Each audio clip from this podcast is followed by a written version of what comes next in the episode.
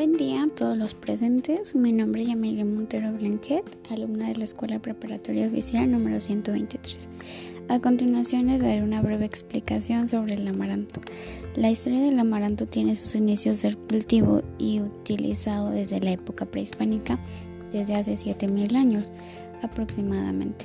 El origen del amaranto fue una muestra arqueológica de grano de amaranto hallado en Tehuacán, estado de Puebla.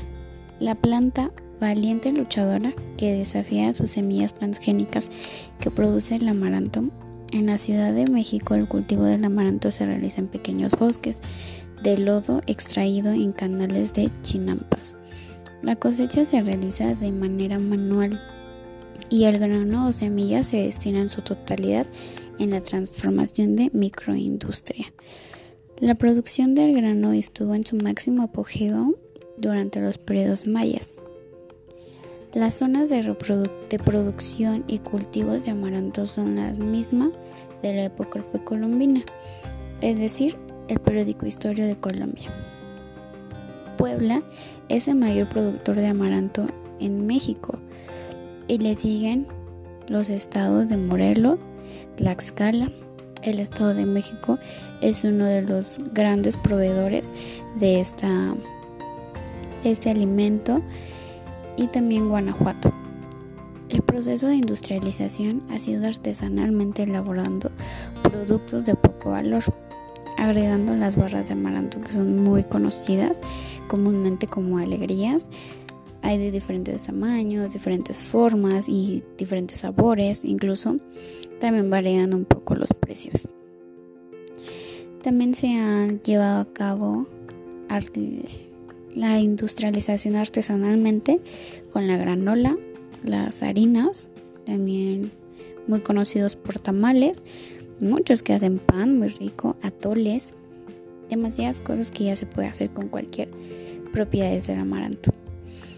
Las propiedades del amaranto tienen niacina, calcio, hierro y fósforo.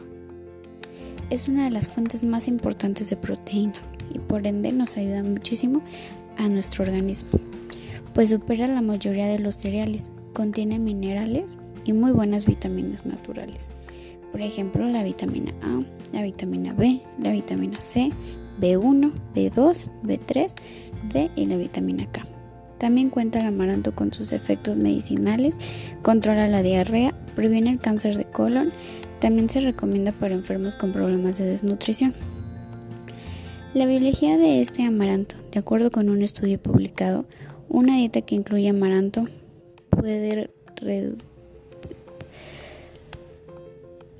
puede reducir el nivel de colesterol en la sangre hasta un 30%.